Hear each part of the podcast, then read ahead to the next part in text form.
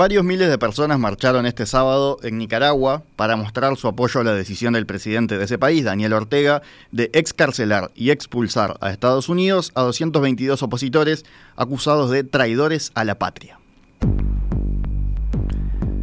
La marcha oficialista discurrió por las principales calles de Managua, donde los participantes, que llevaban banderas nicaragüenses, venezolanas, cubanas y del partido oficialista, el Frente Sandinista de Liberación Nacional, corearon consignas a favor del gobierno y en contra de los opositores. Entre los liberados y expulsados del país esta semana hay ex aspirantes presidenciales, periodistas, ex comandantes guerrilleros sandinistas, ex ministros y ex diplomáticos. Además, un tribunal de Nicaragua condenó el viernes al obispo católico Rolando Álvarez a 26 años de prisión, un día después de que rechazara irse a Estados Unidos con el resto de los opositores. Tanto Álvarez como esos opositores liberados fueron privados de sus derechos políticos y despojados de su nacionalidad en momentos en que Ortega enfrenta presiones debido al creciente autoritarismo de su gobierno. Centenares de opositores fueron detenidos en Nicaragua, recordemos, en el contexto de la represión que siguió a las protestas que estallaron en 2018 contra Ortega, que está en el poder desde 2007, y que fue reelegido sucesivamente en comicios cuestionados. Algunos nicaragüenses vieron la excarcelación de los opositores como una señal de buena voluntad hacia Estados Unidos, que ha impuesto sanciones a Managua. El jefe de la diplomacia estadounidense, Anthony Blinken, elogió la liberación y dijo que podría abrir el camino para el diálogo con Ortega. Vamos a acercarnos a esta noticia y lo vamos a hacer en diálogo con el periodista nicaragüense Franklin Villavicencio. Franklin, ¿qué tal? Buenos días. Hola, ¿qué tal? ¿Cómo están? Un gusto estar por acá. Un gusto tenerte con nosotros. Eh, empezamos aclarando, vos no estás en Nicaragua, ¿verdad? Así es, yo no estoy en Nicaragua, estoy en Ciudad de México debido eh, a la misma situación de la represión en mi país, pero seguimos informando siempre desde Nicaragua. ¿Hace cuánto que, te fuiste?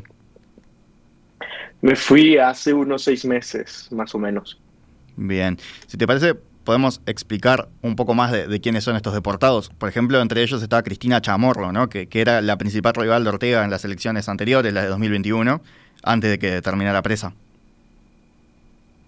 Sí, eh, Cristiana era una precandidata de las mejores valoradas en Nicaragua y eh, ella terminó en la cárcel precisamente por eso, por su figura, eh, al igual que otros seis precandidatos presidenciales que iban a, disputar quién era el rostro que enfrentaría por parte de la oposición a Ortega, ¿no? Entonces, ellos forman parte de, de las detenciones en julio de 2021, entre julio y junio de 2021, que fueron pues una, una de las más eh, brutales debido a que cancelaba, por así decirlo, eh, la vía electoral por un momento en Nicaragua.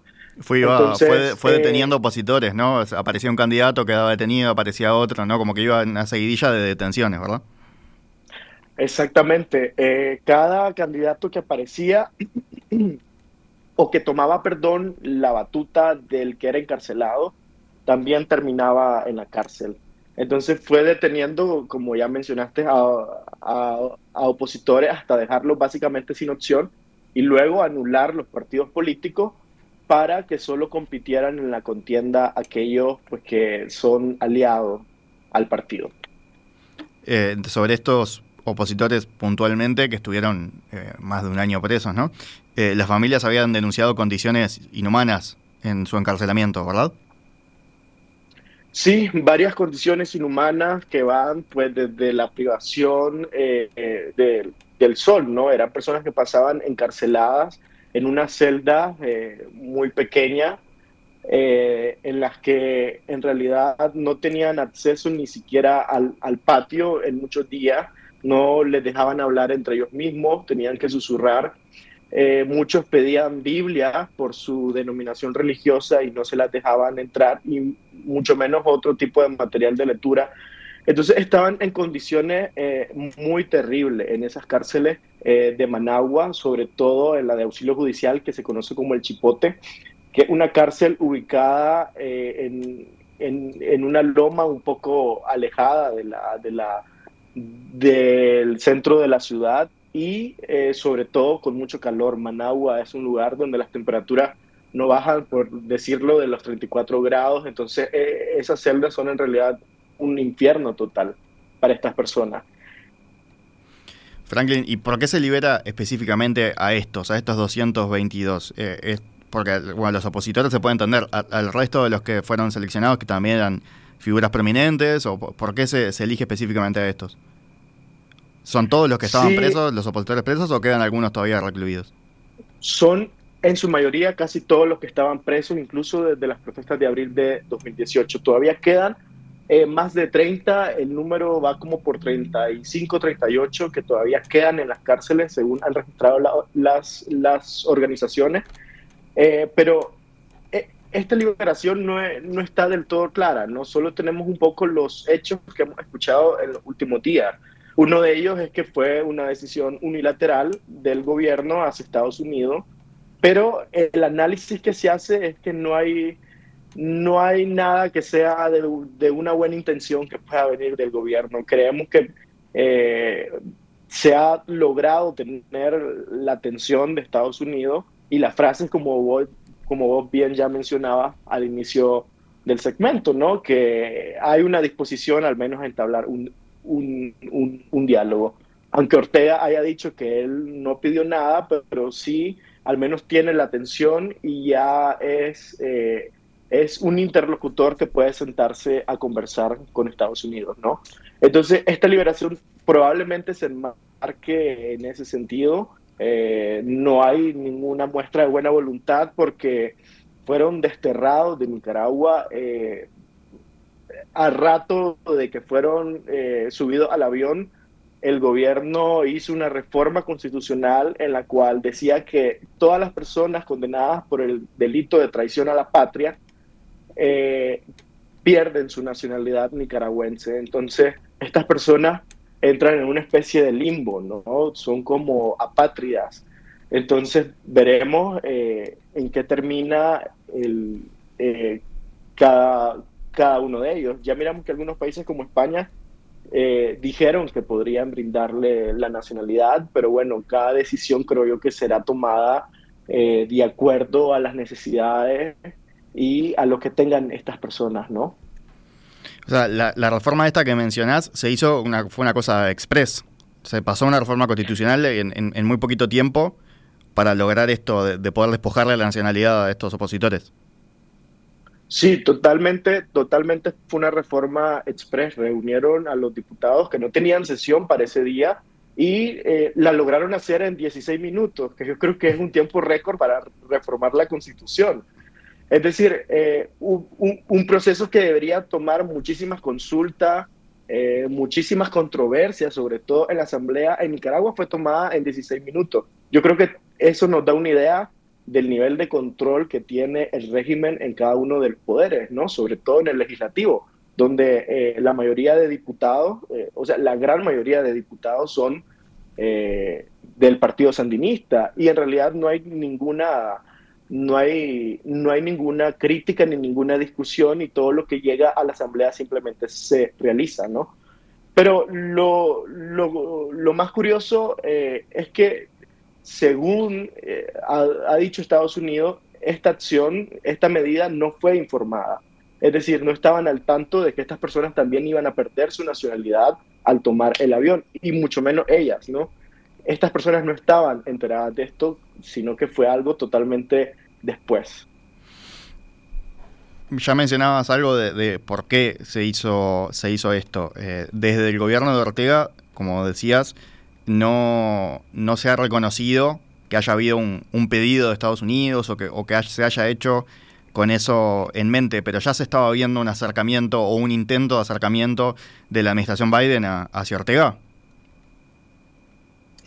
Eh, hubo varios, creo yo, que incluso fueron anunciados por eh, Estados Unidos en, en, algún momento. Sabemos que el hijo de la pareja presidencial, Laureano Ortega, que es quien maneja los negocios del país a través de eh, agencias y de instituciones del Estado de Nicaragua, quiso hacer algún tipo de acercamiento con Washington, pero que al final no se logró por razones que todavía desconocemos, ¿no?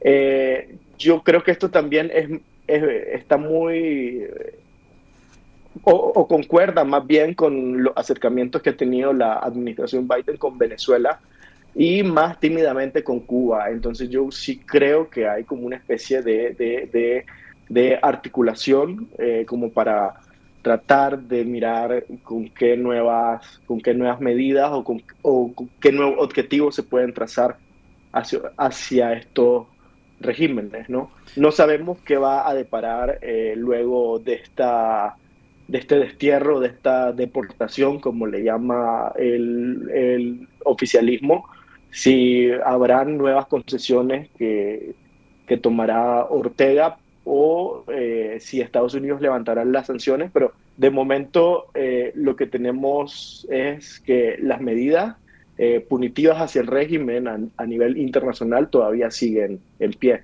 Es decir, todavía los funcionarios del, del régimen son sancionados o, o mantienen sus sanciones individuales en este momento.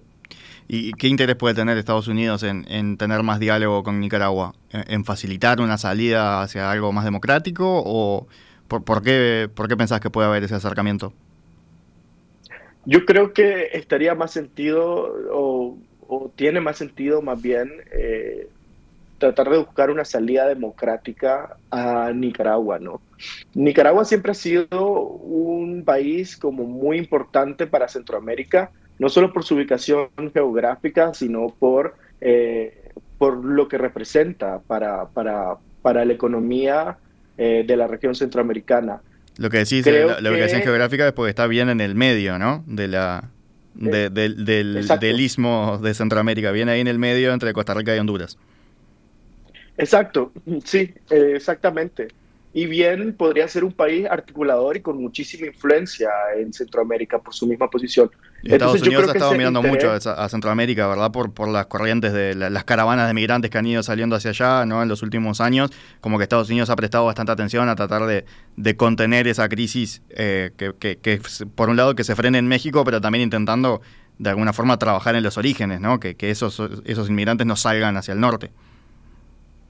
Exactamente, exactamente eso. También la crisis migratoria yo creo que ha sido de muchísimo interés para, eh, sobre todo eh, con el fin de contenerla por parte de Estados Unidos. Entonces sí, creo que creo que Estados Unidos siempre o siempre le ha interesado mantener también eh, su influencia en la región y no es descabellado pensar de que ese es su interés específico para Nicaragua, ¿no?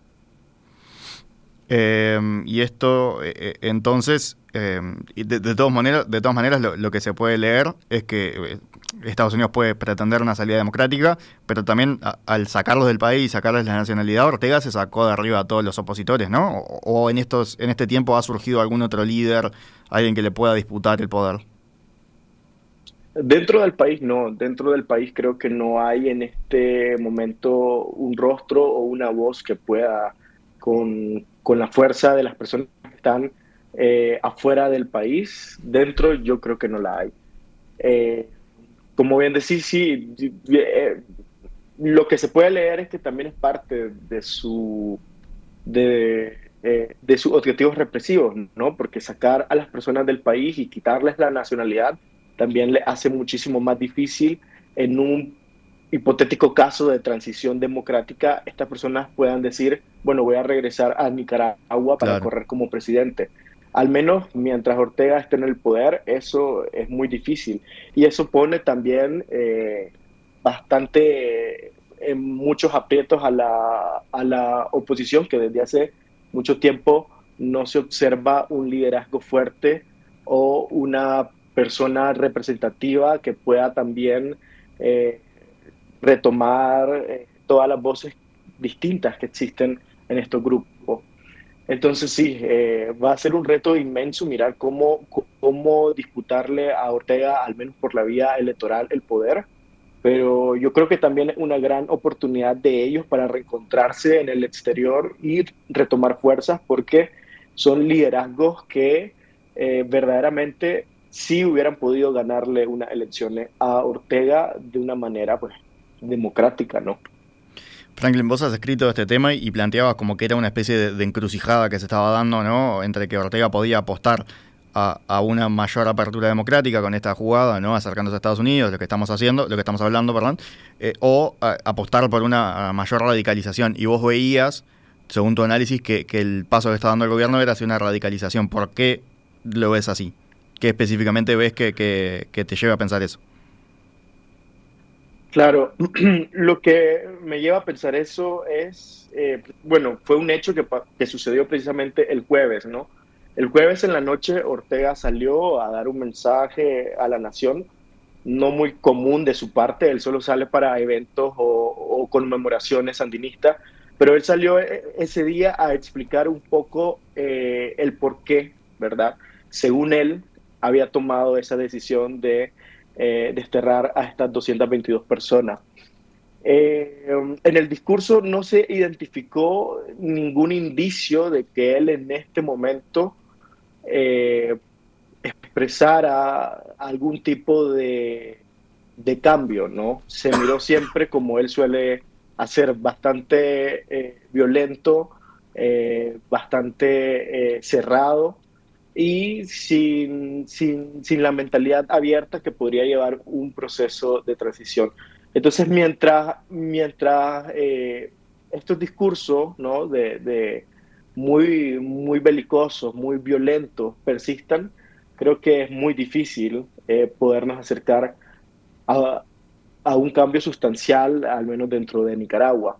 Lo que sí es interesante y que siempre hay que tomar en cuenta con Ortega es que eh, él, suele mantener así a su base, no suele alimentarlas con estos discursos eh, donde solo hay un, enemigo y quien no está conmigo es mi enemigo, ¿no?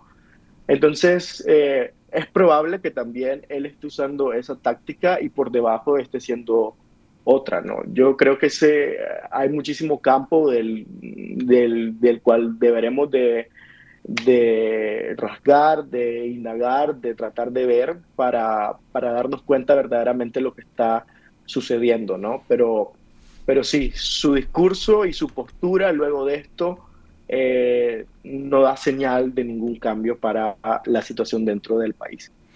Como vos decís, entonces hay que, que seguirlo, seguir estos acontecimientos, hay que prestarle atención a ver cómo se desenvuelven en las próximas semanas, en los próximos meses seguramente entonces, Franklin, te, volvamos a contactar en un tiempo para, para actualizar, para ver cómo se está desarrollando la situación. Muchísimas gracias por estos minutos esta mañana aquí en Perspectiva. Gracias, un gusto.